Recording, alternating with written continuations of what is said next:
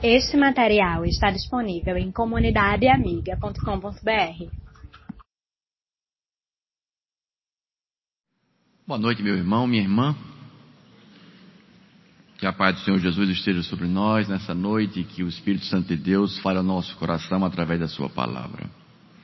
Abra sua Bíblia no livro de 1 Coríntios, capítulo 5.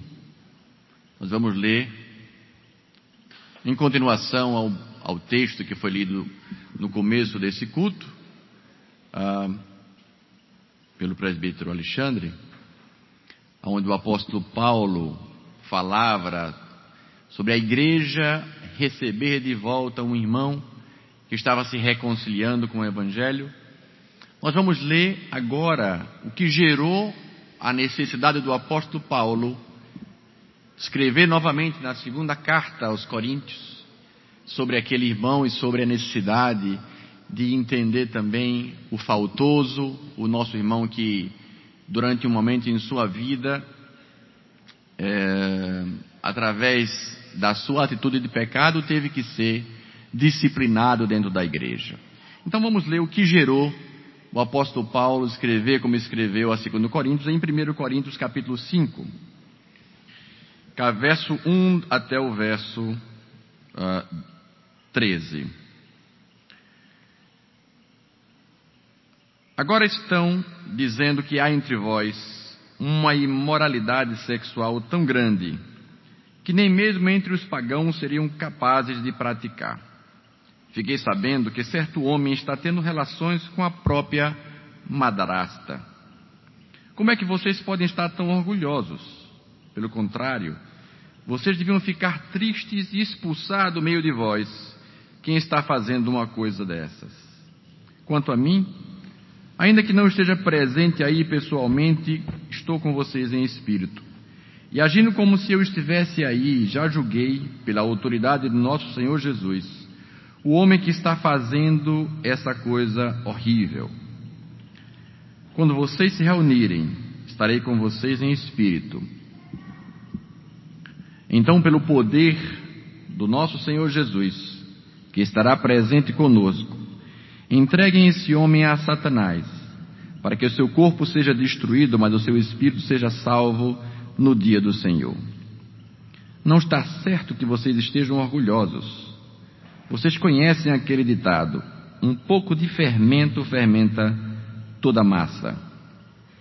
Joguem fora o velho fermento do pecado para ficarem completamente puros Aí vocês serão como massa nova e sem fermento, como vocês de fato já são. Porque a nossa festa da Páscoa está pronta, agora que Cristo, nosso Cordeiro da Páscoa, já foi oferecido em sacrifício.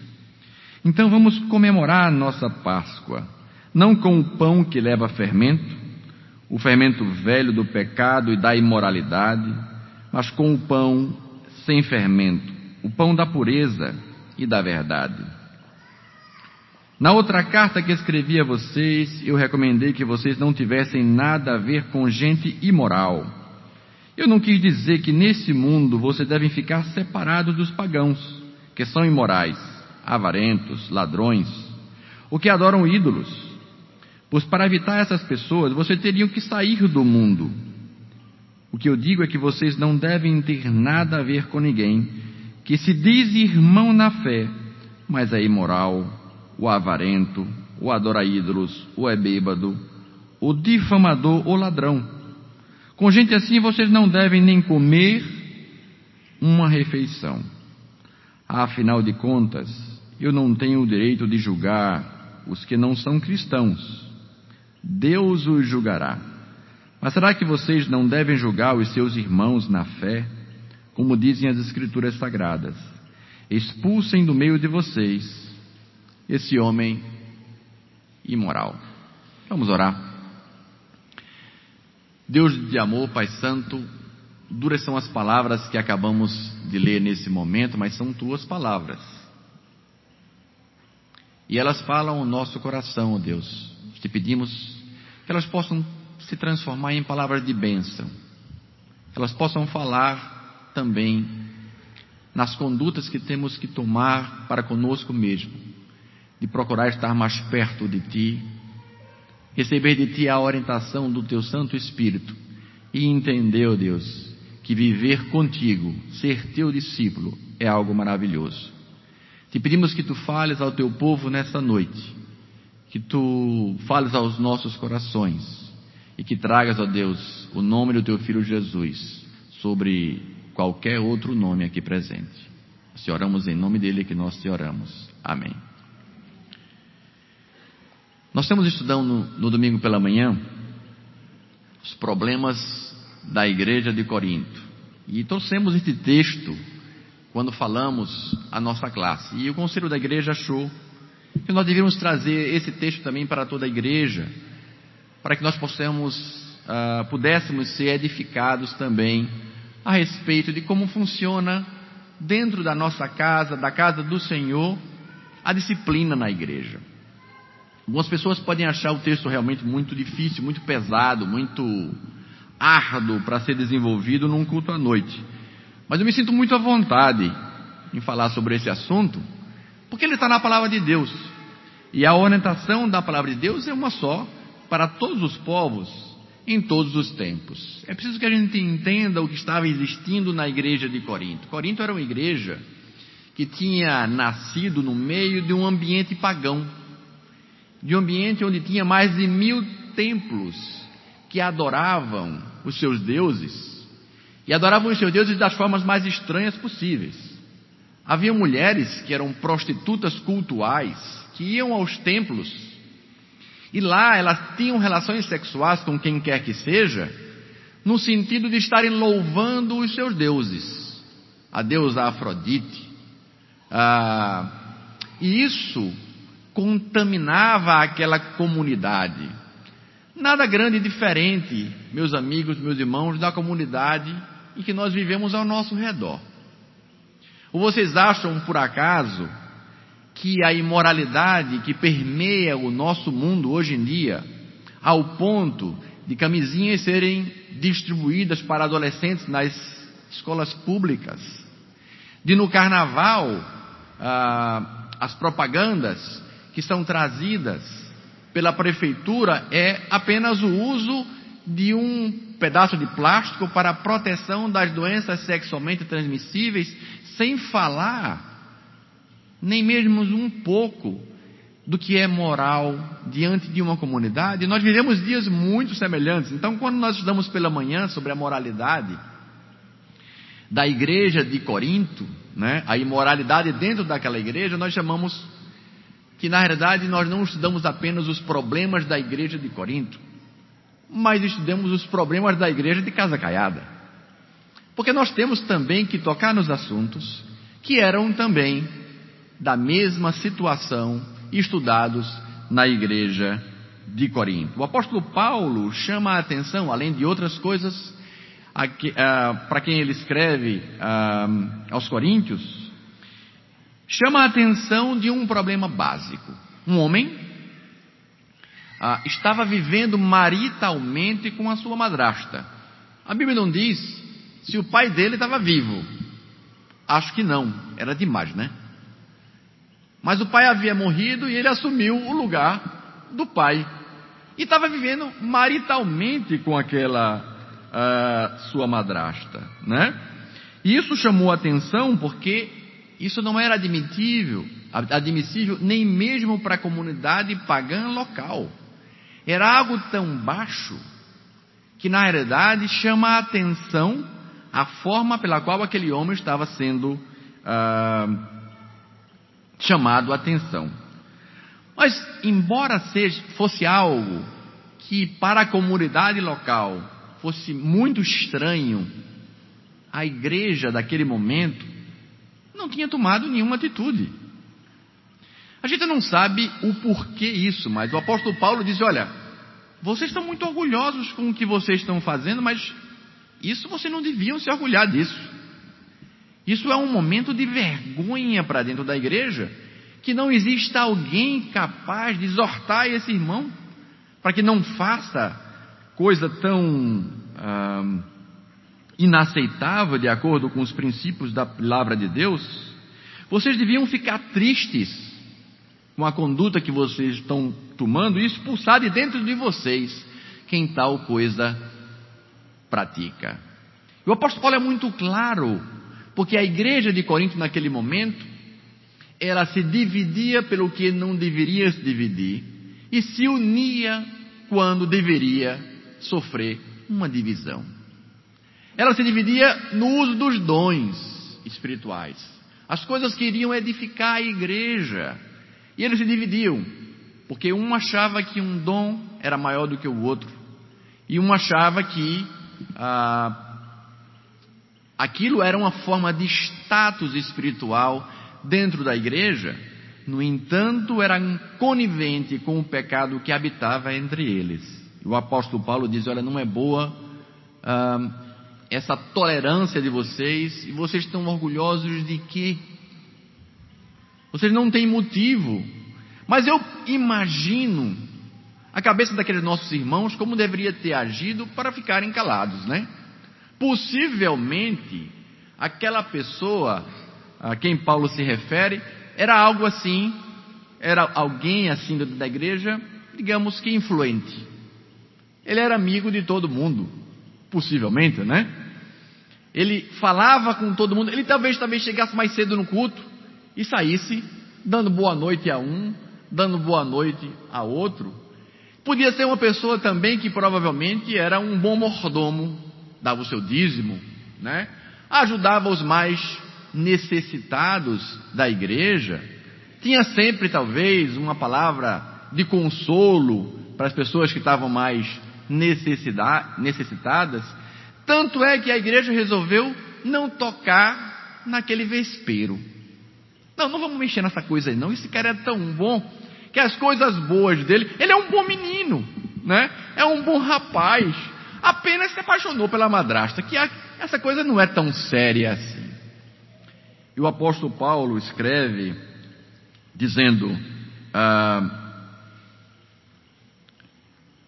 que não é boa esse orgulho, não é boa, não é bom essa tolerância porque a, a imoralidade ela é comparada como fermento que fermenta toda a massa. A, a liberalidade dentro da igreja do Senhor Jesus, muitas vezes, ela é tão perigosa que quando nós nos damos conta o valor do Evangelho já passa a ter uh, o seu conteúdo diminuído para que ela possa para que ela possa sobreviver. E aí vem a disciplina na igreja, coisa que tanto nos dói, né? Que tanto fala assim pesado ao nosso coração. Mas meus irmãos, eu digo para vocês que eu me sinto muito à vontade para falar sobre disciplina. E principalmente quando nós estudamos a questão da disciplina. Porque na realidade, o ensino a, a respeito desta palavra e a sua origem etimológica quer dizer uh, discípulo. A, passar, a, a palavra disciplina vem de discípulo. E também, muitas vezes, quando nós falamos de uma pessoa e falamos bem, dizemos assim: Fulano é excelente nas coisas que faz. Sabe por quê? Porque ele é disciplinado nas coisas que ele faz. Não é verdade? Nós não falamos dessa maneira. Quando estamos falando bem de uma pessoa, é porque aquela pessoa é uma pessoa disciplinada nas coisas que faz.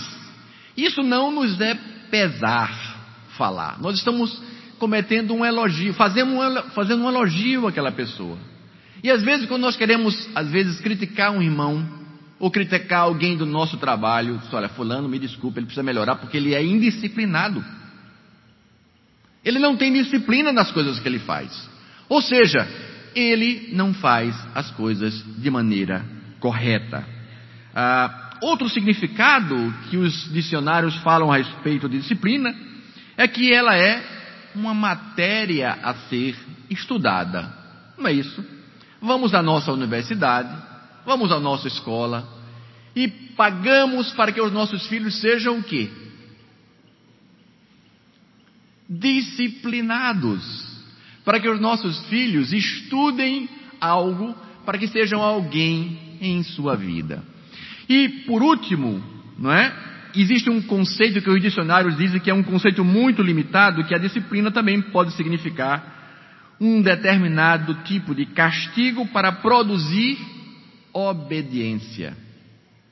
E esse termo vem criticado nas, na maioria dos dicionários como não ser realmente o significado principal da disciplina. Disciplina é estar disciplinado por, é ser discípulo de alguém. Então Jesus Cristo, pela sua graça, pelo seu amor, nos disciplinou a viver uma vida correta. Todas as definições que nós conseguimos entender a respeito de disciplina são positivas. Positivas para quem está debaixo da disciplina. Imagine se eu posso ir para o meu colégio, para a minha escola, e fazer aquilo que eu bem quiser dentro da minha escola. O que, é que vai acontecer comigo? Eu vou perder a disciplina como ensino, e eu vou receber a disciplina que me gere, uh, gere no meu coração a obediência. Ou seja, quando eu estou muito indisciplinado dentro da minha escola, eu sou chamado. Na minha caderneta existe uma observação que eu tenho que trazer no outro dia assinada pelos meus pais. Durante a minha vida toda, eu acho que eu tive umas duas dessas, sabe? Agora, o pastor da igreja de vocês, eu não vou dizer aqui não, porque não vale mais a pena, já passou, né? Mas o que vinha de cadernetinha anotada do reverendo Sérgio Lira era um negócio incrível. E funcionou. A disciplina gerou obediência. A disciplina gerou ah, uma modificação ah, positiva, não é? Certa vez um professor foi abordado ah, por um dos seus alunos que dizia: ah, Eu fui seu discípulo. E o professor, sabendo da maneira irregular que aquele aluno vivia, ele disse: Não, você vai me desculpar, eu vou fazer um comentário. Você foi meu aluno e você assistiu às minhas aulas, mas você não é meu discípulo. Não era discípulo daquele homem, porque não fazia as mesmas coisas que aquele homem ah, havia ensinado na sua disciplina. Ser discípulo de Jesus modifica a nossa vida, a palavra do Senhor Jesus em João 15, verso 8, diz que nós glorificamos a Deus quando somos discípulos das palavras do Senhor Jesus. Quando nós não fazemos isso, vamos estar também sobre a mesma, sob a mesma disciplina. Existem princípios que moldam a disciplina, e esses princípios são bons e foram criados para a sua segurança. Uh, domingo passado nós estamos, estávamos falando sobre os princípios da autoridade que nos regem a vida. E eu convidei o meu filho que estava na minha classe domingo passado e pedi para ele subir em cima de um banco desse aí, né? E, e ele estava em pé em cima do banco e disse: agora pula de cabeça. Que que que solicitação estranha, né, de um pai fazer para um filho, né? Mas o que nós queríamos mostrar é que existia um princípio chamado lei da gravidade, que ele sabia já. E que quando ele era pequeno, até um ano de idade, ele não sabia. E ele terminou até os cinco anos com 34 pontos na cara. Porque ele não entendia o princípio da autoridade que dizia: os corpos maiores atraem os corpos menores. A terra no seu centro gravitacional vai atrair você. E ele pulava da grade, né? e ele pulava do muro, e aí se machucava até que aprendeu, né? e não pulou na classe não, viu gente? Aprendeu que se pular, vai se machucar. Porque esse princípio rege toda a nossa vida. Nós não fazemos no nosso trabalho aquilo que nós queremos fazer nem quando nós somos chefes, não é verdade? Nem quando nós somos chefes. Ai de mim se acordasse pela manhã e pensasse: olha, hoje eu não estou afim de trabalhar. Marquei três cirurgias aí, mas hoje, sabe? Isso só é dado ao artista, né? O artista tem isso, né? O artista só trabalha quando quer. São as, as veias artísticas. Mas o artista às vezes cria coisa que nunca você vai criar, porque na realidade ele só trabalha nos momentos artísticos. Mas o profissional, aquele que trabalha vinculado a uma empresa, a uma escola, não é? Ou a um órgão público, ele está debaixo da autoridade de um horário, ele está debaixo de uma autoridade do seu chefe e de normas que você tem que seguir. Isso na vida normal. Um lar, um lar está debaixo da autoridade, primeiro de Deus, não é? Depois a responsabilidade maior é do chefe da família, da mãe, que também tem a mesma autoridade e a mesma missão com o pai, e os filhos estão debaixo da autoridade dos seus pais. Isso não é muito difícil de entender. Conseguimos, conseguimos captar essa ideia nos submetemos a ela. Sabemos que quando subimos no ônibus temos que levar o dinheiro para pagar o nosso, o cobrador que vai estar lá cobrando essa, essa, uh, essa parte, né? Que lhe, que lhe é devida. Mas na igreja muitas vezes nós esquecemos do princípio da autoridade, primeiramente de Deus, segundo daqueles que Deus elegeu através do seu Santo Espírito para cuidar do povo para cuidar da comunidade. Gálatas capítulo 5, verso 19, ah, nos diz: As obras da carne são conhecidas e são prostituição, impureza, lascívia, idolatria, feitiçarias, inimizades, porfias, ciúmes, iras, facções dissensões, os partidos, os partidos na igreja, né? As invejas, as bebedices, as orgias e coisas semelhantes a estas, que já vos preveni, que quem tem, quem tais coisas praticam, não herdarão o reino dos céus. Gálatas 5, verso 19.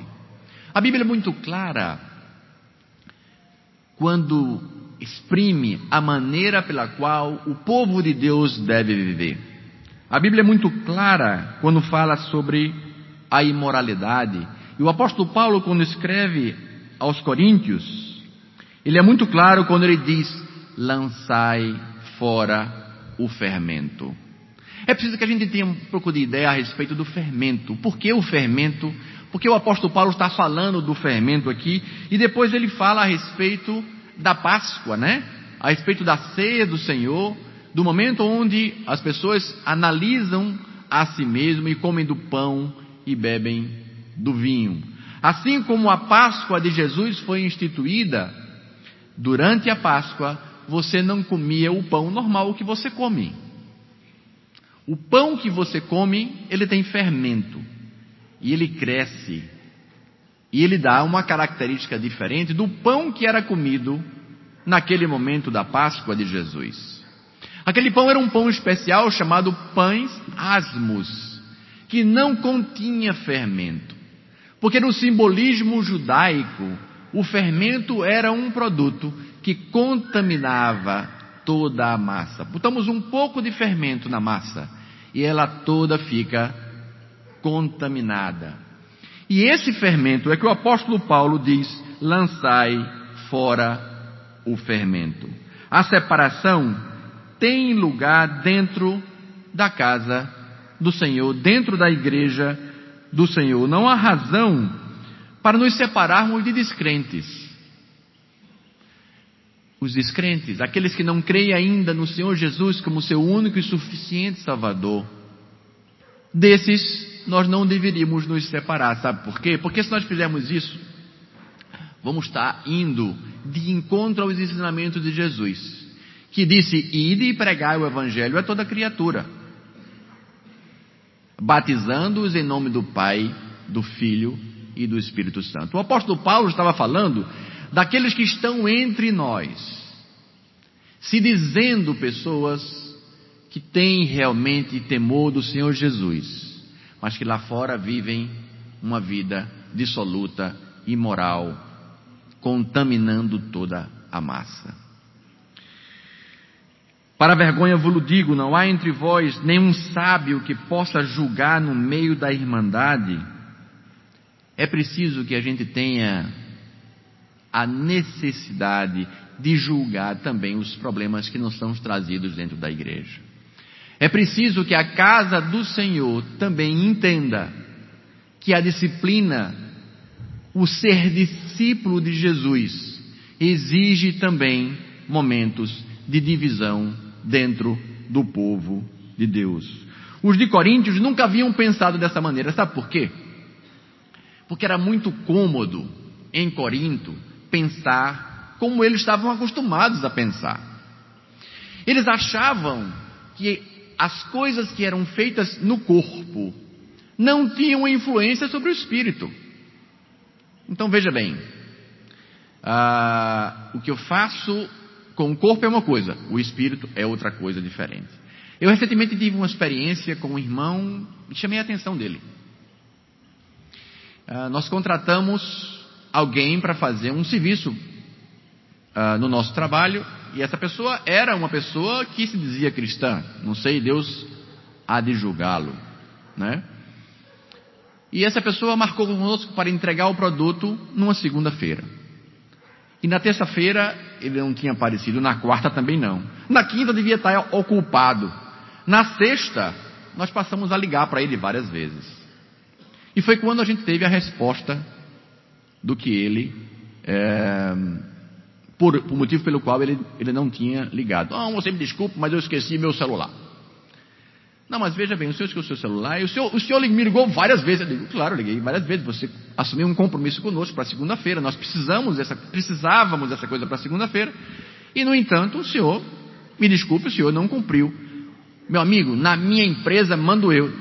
Tudo bem, não há problema nenhum, mas o senhor assumiu um compromisso conosco. E como cristão, o senhor me desculpe, mas o senhor falhou na sua palavra. E a palavra daquele homem para comigo foi: não confunda as coisas. Eu sou cristão na igreja, no meu trabalho é outra coisa diferente. Meu irmão, me desculpa, mas você está totalmente errado. Eu sou cristão aonde eu for, no meu trabalho, na minha escola, eu sou cristão com os meus amigos. Eu sou cristão na segunda, logo depois do culto da noite, né? Eu sou cristão na sexta, quando eu saio com meus amigos. Eu sou cristão quando eu vou para casa da minha namorada. Eu sou cristão quando eu vou me relacionar com a minha esposa. Eu sou cristão quando eu faço as contas da minha empresa e vou pagar meu imposto. Eu não posso ser cristão apenas no dia de domingo e na segunda-feira eu esqueço que sou cristão e você que se vire aquele cristão perdeu o trabalho dele. Porque nós não trabalhamos mais com cristãos que agem dessa maneira. Porque às vezes, dentro da igreja, aqueles que se dizem cristãos são mais pagãos do que o mundo lá fora que reconhece aquilo que tem feito uh, e sabe muito bem o que quer que está fazendo. Uh, como médico, nós vivemos ah, entre colegas, e não pensem vocês que porque as pessoas são muito cultas, ou têm títulos de serem doutores e terem mestrados, elas agem diferente por, por, por conta dos seus títulos. E um dos nossos amigos, nós trabalhamos muito com essa pessoa, ah, a diversão dele é, sabendo que eu sou crente, contar as aventuras sexuais que ele tem extraconjugais. E são tantas que ele não consegue mais uh, renovar. E ele conta a mesma coisa três, quatro vezes. Eu digo, essa você já me contou, por favor, me poupe. E certa vez, nós estávamos sozinhos e eu disse para ele: vem cá, você gosta de contar essa coisa, principalmente para mim, porque você sabe o que é que eu penso a respeito disso. Mas me responde aqui entre, somente entre nós dois se a tua mulher fizesse a mesma coisa que você faz, como é que você agiria? E ele sentiu aquela palavra, ele fez: Olha, Sabe de uma coisa? Eu, eu vou dizer uma coisa para você. Eu sei que eu estou errado, mas eu não perdoaria. Eu sei que eu estou errado, mas eu não perdoaria. O mundo lá fora tem consciência do que faz. Às vezes, dentro da igreja, aqui entre nós, a imoralidade é tal, que eu diria que é pior. É pior do que lá fora. Porque sabendo o que é certo, ouvindo do Espírito Santo de Deus o que é certo, às vezes, irmãos nossos fazem coisas piores do que o mundo está fazendo lá fora. Nosso corpo não deve ser usado para servir à imoralidade, o apóstolo Paulo é muito claro quando diz isso. Mas qual deve ser a conduta da igreja? Qual deve ser a conduta da comunidade quando nós estamos diante de um irmão que nós identificamos está fazendo a mesma coisa ou pior do que o mundo? Será que nós devemos fazer como a igreja de Corinto fazia? Será que está correto calar? Porque o irmão é uma pessoa, olha, gente, ele tem uma índole boa. Essa senhora, é, essa senhora é uma senhora piedosa. Ela tem somente esse problema, mas é tudo pecado. E não tem diferença entre pecado grande e pecado pequeno. A palavra de Deus não diz que tem diferença entre pecado grande e pecado pequeno. Não é isso. Mas na realidade, meus irmãos, a consequência dos pecados, essa você pode medir. Essa você tem como entender o quanto malífica, o quanto malévola ela pode ser para uma comunidade quando ela não é tratada. E a palavra de Deus não deixa de tocar nesse assunto, é por isso que eu me sinto muito à vontade falando sobre discipulado, falando sobre disciplina, falando sobre seguir a Jesus. Porque a Bíblia é muito clara em relação a isso, e ela diz o seguinte: nós devemos amar o pecador, mas devemos também odiar o pecado. Primeira conduta: separar o pecador do pecado que ele cometeu. Nunca devemos confundir os dois, porque também somos pecadores, também somos réus no tribunal de Jesus. A pessoa deve ser tratada com amor mas o pecado que ela comete, ah, devemos descarregar sobre ele todo o nosso ódio, toda a nossa ira, como Jesus Cristo fez isso no templo também. O zelo pelas coisas do Senhor deve ser completo para que a nossa tolerância não nos torne orgulhosos, achando que, não, aqui tudo bem, aqui tudo tranquilo, tudo numa boa. E o diabo está fazendo exatamente aquilo que ele gostaria de fazer, contaminando toda a massa. Segundo ponto é que a disciplina não pode se basear em rumores. Ah, eu ouvi de fulano tal coisa. Meu irmão é muito sério, viu? Eu ouvi de cicrano tal coisa. Eu diria para vocês que estão ouvindo isso, você não tem vergonha não? de emprestar o seu ouvido para linguarudo e linguaruda. O linguarudo e a linguaruda dentro da igreja só tem lugar se ele tiver um ouvido, né? Para ouvir. No momento onde alguém chegar para você, meus irmãos, eu ouvi dizer, espera aí, um momento, calma. Você ouviu dizer ou você sabe, você viu e você tem certeza? Se você vem como ato para falar sobre fulano ou cicrano, por favor pare. Não vou emprestar o meu ouvido para você. Em nome de Jesus eu não vou fazer isso.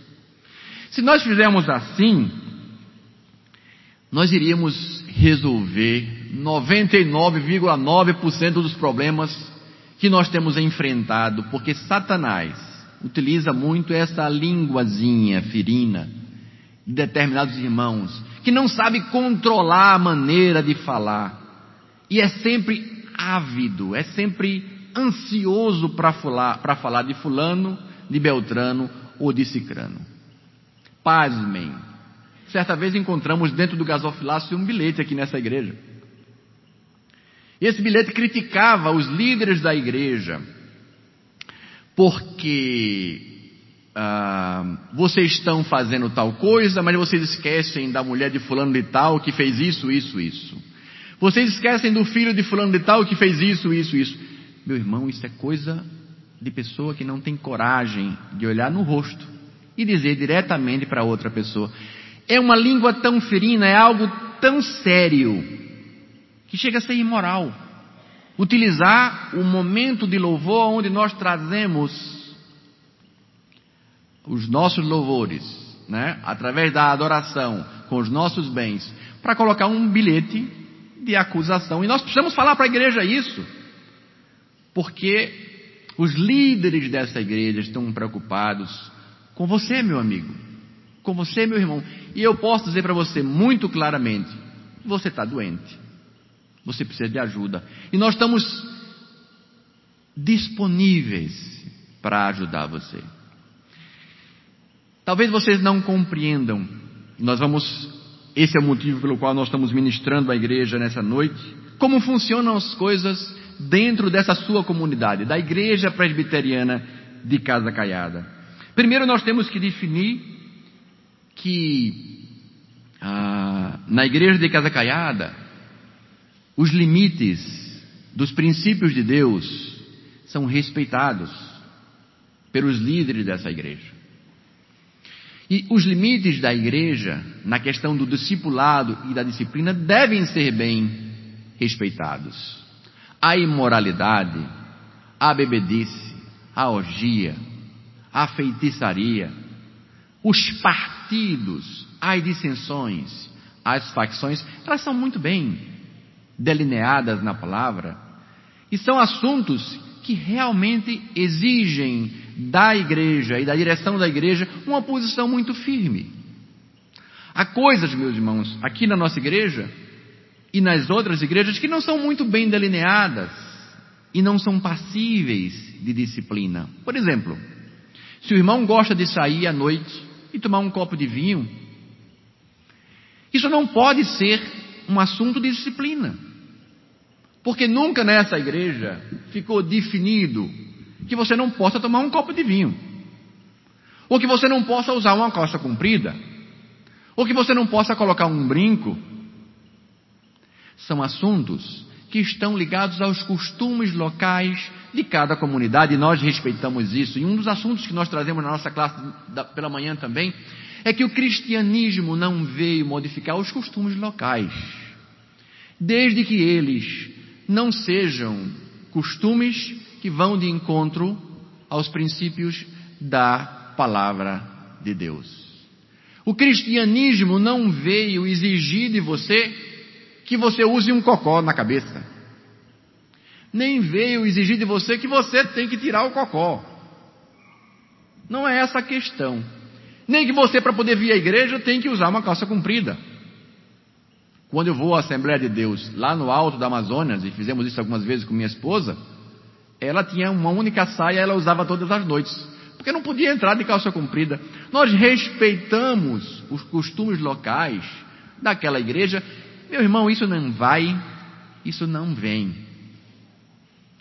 Mas a tua vida imoral, na tua sexualidade, a tua vida imoral na avareza, a tua vida imoral na falta de controle do teu gênio, da tua língua, que fala do irmão e que espalha o boato. Isso não. Isso traz consequências. E isso vai ser tratado como algo maléfico. E você vai ser disciplinado perante esta comunidade a deixar de fazer isso. Mas não é bem assim como nós pensamos. Olha, fulano de tal foi disciplinado. Isso soa mal, né? Soa pesado, né? Soa. Eu me sinto mal quando falo de disciplina. Pois eu não. Meus filhos são disciplinados todos os dias. Eu sou disciplinado todos os dias por aquilo que o Senhor Jesus me ensinou. Nós somos disciplinados todos os dias quando nos adaptamos às normas que não são ensinadas. A disciplina também é proveitosa para que nós cresçamos no discipulado ah, de Jesus. Existe ah, uma norma que nós devemos seguir e que nós devemos ah, sempre utilizar quando nós queremos disciplinar alguém, quando nós queremos discipular alguém, quando nós queremos trazer essa pessoa para o caminho que ele deve realmente seguir. E a palavra de Jesus é muito clara quando ela fala que se você tem alguém, alguma coisa contra o teu irmão, Mateus capítulo 18, verso 15 a 17, você deve seguir um padrão. Olha, eu soube que fulano de tal está fazendo isso. Você soube? Eu soube. Você já foi até ele? Não. Então, meu irmão, vamos fazer o seguinte: eu vou parar por aqui a nossa conversa. E a conduta correta é que você vá até ele. Você tem um problema? Você percebeu que o irmão está com um problema? Não fala comigo, não. Vai você. Vai você. Eu sou presbítero às vezes, se eu for, o que pode acontecer é que o irmão vai se assustar. Ah, o presbítero Marco não foi falar comigo. Não faz isso não, meu irmão. Não leva o assunto para o presbítero Marco, não, nem para o pastor Sérgio, nem para o pastor Jânio. Não faz isso não. Vai diretamente ao teu irmão. Fala com ele. Conversa com teu irmão faltoso. Ama teu irmão faltoso. Não compartilhe com ele do pecado que ele está fazendo. Compartilha com ele do princípio do evangelho e da correção e da disciplina e do discipulado. Conversa com a palavra de Deus, porque o princípio da autoridade que Deus nos dá também deve estar presente na disciplina. A primeira autoridade dentro da igreja de quem é? A primeira palavra é do pastor Sérgio. Errado. Pastor Sérgio às vezes leva uns puxão de orelha. Vocês sabiam disso? Imaginam vocês que o pastor Sérgio leva uns puxão de orelha de vez em quando? Vocês conseguem imaginar isso? Mas às vezes nas, nas reuniões do conselho, o pastor Sérgio também leva puxão de orelha. Me desculpa, meu amigo. Você errou. Você não tem infalibilidade, não. Você não é o papa da igreja que advoga a infalibilidade. Você erra e você deve voltar e corrigir o seu erro. O pastor Sérgio também erra. Os outros presbíteros também erram. E são chamados à atenção por isso. É por isso que o nome é conselho. E é por isso que quando um conselho é eleito dentro da igreja, e vocês são responsáveis por isso, você deve observar a vida daquele homem que você está elegendo para também, junto com os pastores da igreja, dirigirem espiritualmente a igreja local, a igreja presbiteriana de Casa Caiada. É você quem escolhe. Mas para você escolher, a Bíblia diz como é que você deve fazer, observando e julgando a vida daqueles homens, ore ao Senhor e depois apresente o seu voto. Depois disso, amiga, depois disso, meu amigo, você vai ter que ouvir quando você precisar ser discipulado. Mas esses homens também, eles erram. E dentro do conselho são também disciplinados, são também discipulados quando cometem algum erro. Vocês acham que são todos perfeitos? Não, não são. Mas em conselho, erram muito menos. As decisões são muito mais acertadas. Mas em primeiro lugar, a autoridade do Senhor Jesus, através da Sua palavra, fala para todos nós. Qualquer um de vocês, diante de uma falta de um presbítero, de um diácono ou de um pastor, tem a autoridade de Jesus para falar com ele. Chegue para o pastor Sérgio e diga assim: Pastor Sérgio, o senhor é meu chefe aqui na igreja. Mas eu vou falar por ordem do seu chefe. E o senhor vai ter que me ouvir. A palavra de Deus diz isso, isso, isso, isso, isso, e o senhor fez isso, isso, isso, isso. O senhor me desculpe, mas o seu chefe mandou dizer que o senhor tem que modificar. Sabe o que é isso? Sabe como é o nome disso? Digam. Disciplina. E nada contra. Meu amigo, minha irmã, eu não tenho nada contra em ser disciplinado. Porque eu sei se eu for disciplinado por Jesus, eu vou ser abençoado por Ele. O motivo pelo qual a disciplina vem, no máximo, é gerar obediência ao Senhor Jesus. Isso é ruim? Isso é bom. Isso é uma maravilha. E eu falo nisso muito contente, muito alegre, porque na realidade a palavra de Deus preserva o seu povo do mal. Primeira coisa, vai a teu irmão. Mateus recomenda isso. Diretamente você. Vai a teu irmão com a autoridade que Jesus Cristo diz. Se você, por acaso, conseguir que ele ah, se arrependa, encerrou a conversa mesmo. Não me interessa o tamanho do pecado. Não me interessa saber o que você fez. Você corrigiu o teu irmão, fica ali mesmo. Isso tem acontecido muito nessa igreja.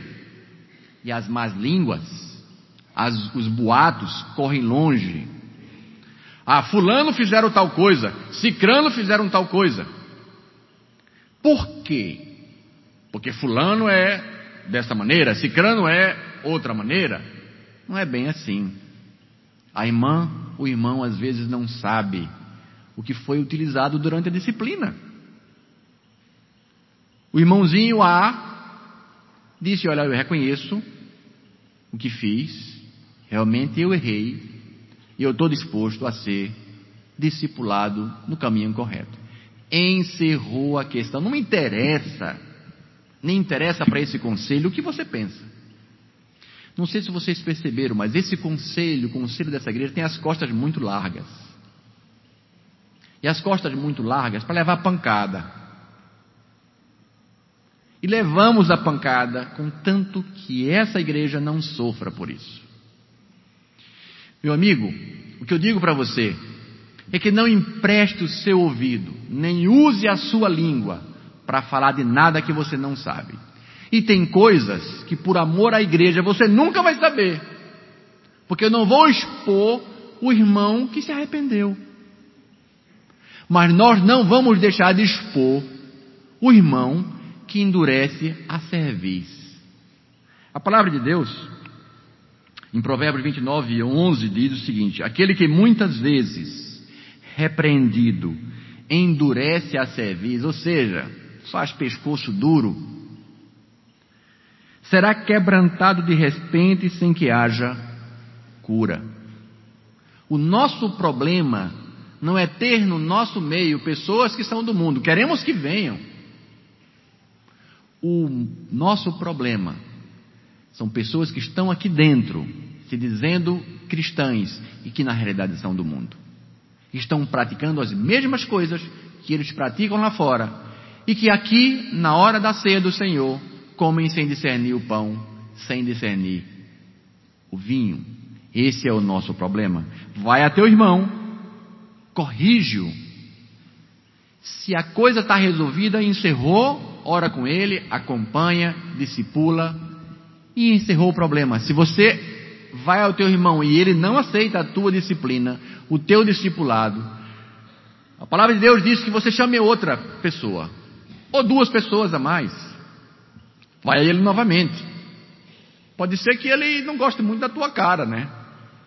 Ele não gosta muito da sua maneira de falar, né? você falou errado. Chama uma pessoa mais pacífica que seja mais é, discipulador, que seja contemporaneizador das coisas que podem acontecer e traz o teu irmão de volta ao convívio da, da santidade.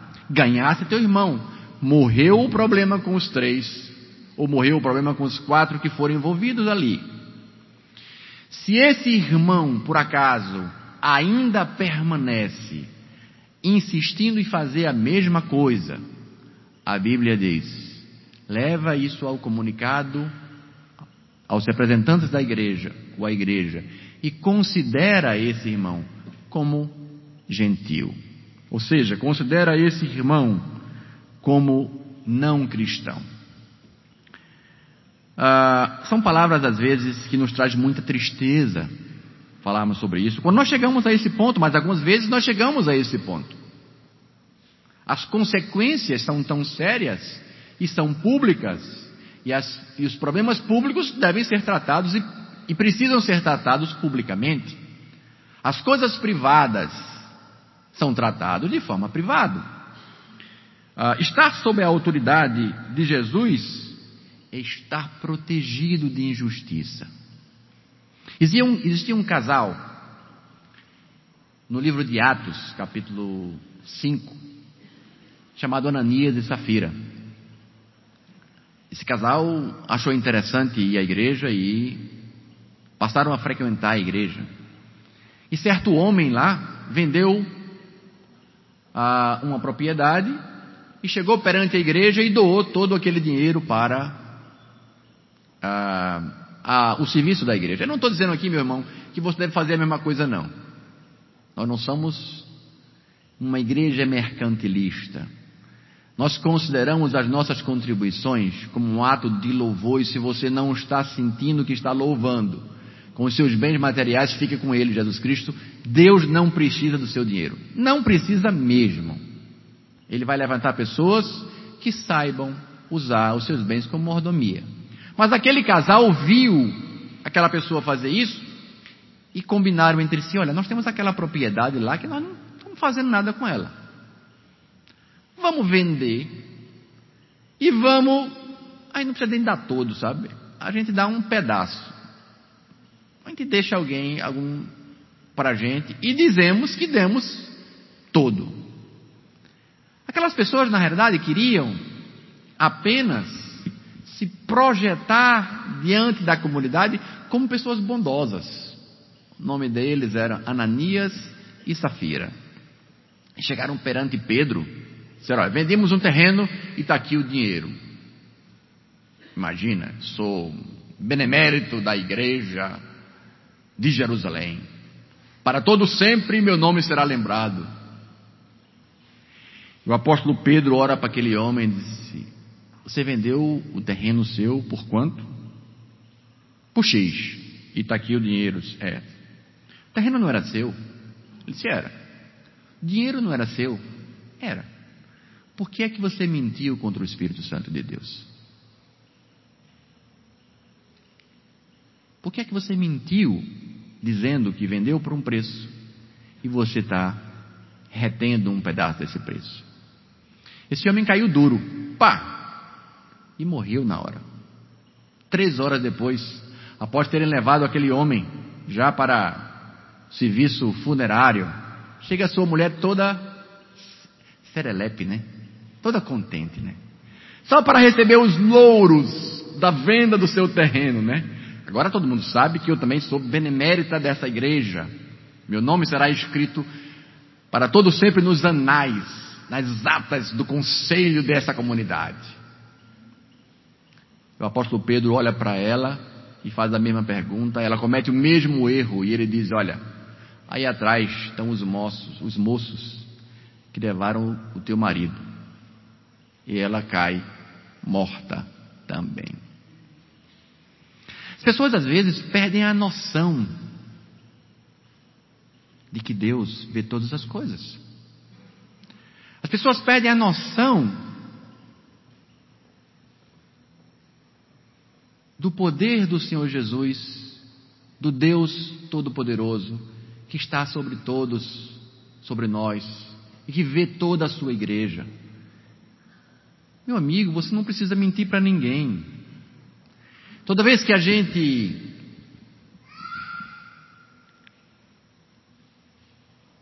trabalha com alguém com esse tipo de problema, e com pessoas que estão olhando às vezes para o erro dos outros, para justificar os seus próprios erros, nós dizemos, olha, tem um lugarzinho no seu, no seu, na sua casa que você deveria visitar, mais vezes.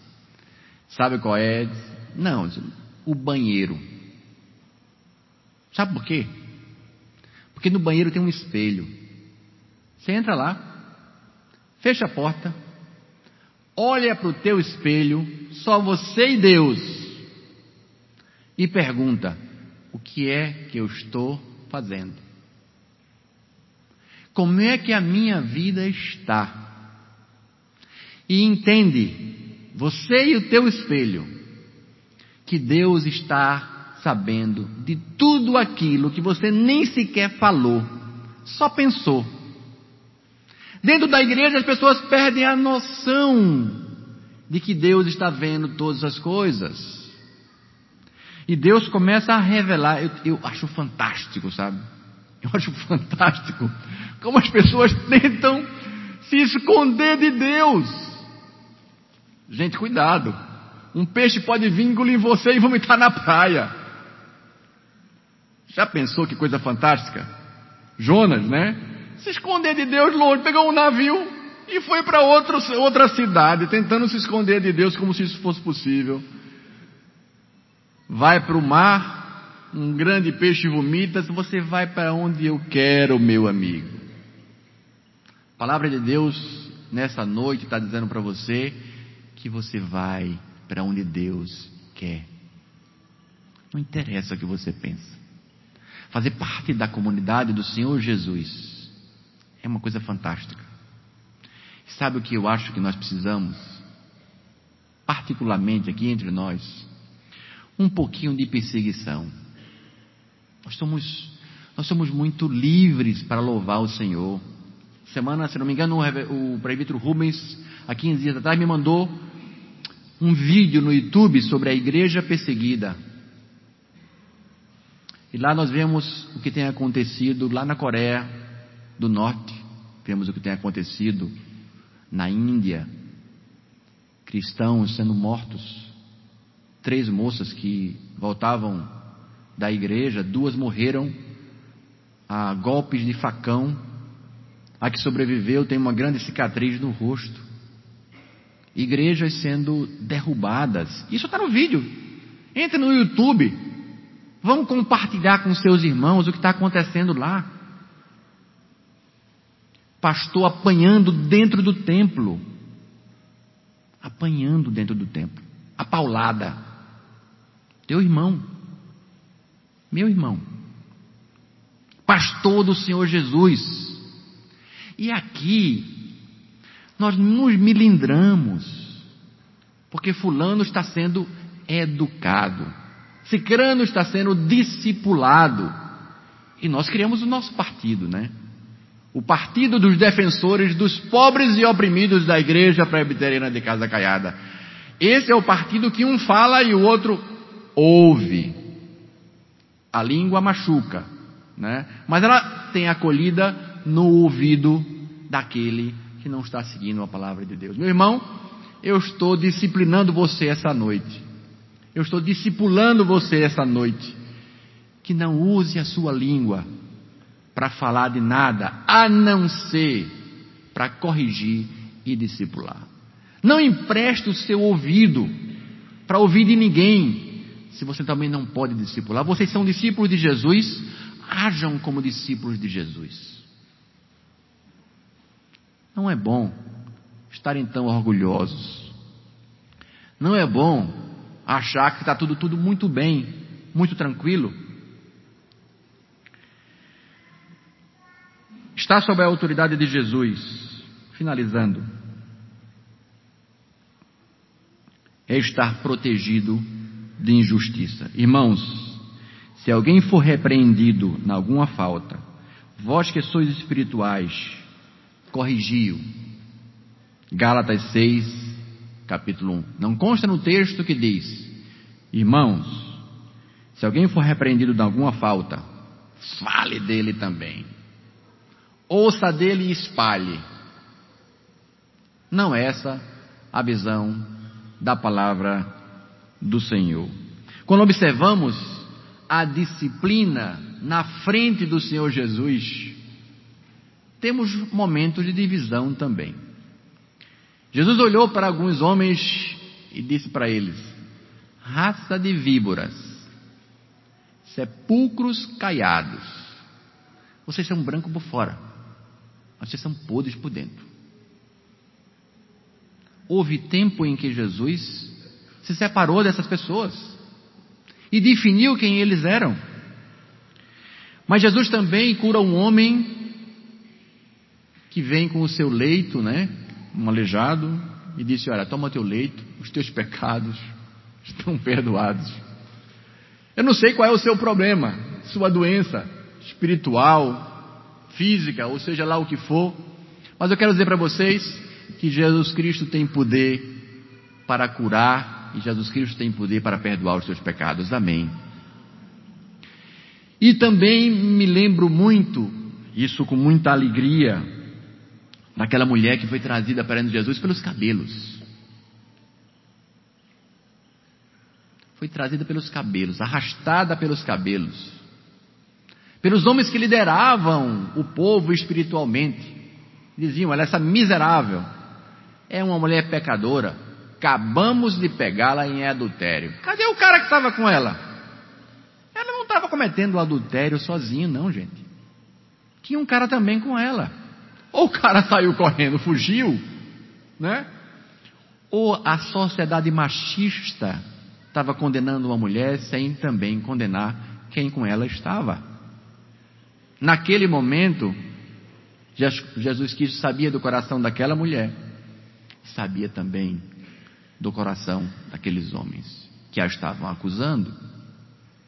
Eram homens nécios, eram homens de coração negro, eram homens que não podiam corrigir ninguém porque necessitavam também de correção. E Jesus Cristo diz: Olha, quem estivesse em pecado, que atire a primeira pedra. E um a um, a Bíblia diz que, a começar pelos mais velhos, né? Sabe por quê? Porque eram os que tinham pecado mais. Eram os piores dele, tinham mais vida, mais tempo e tinham pecado mais.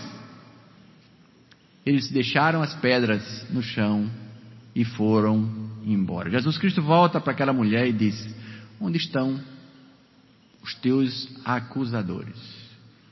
Senhor, foram todos embora.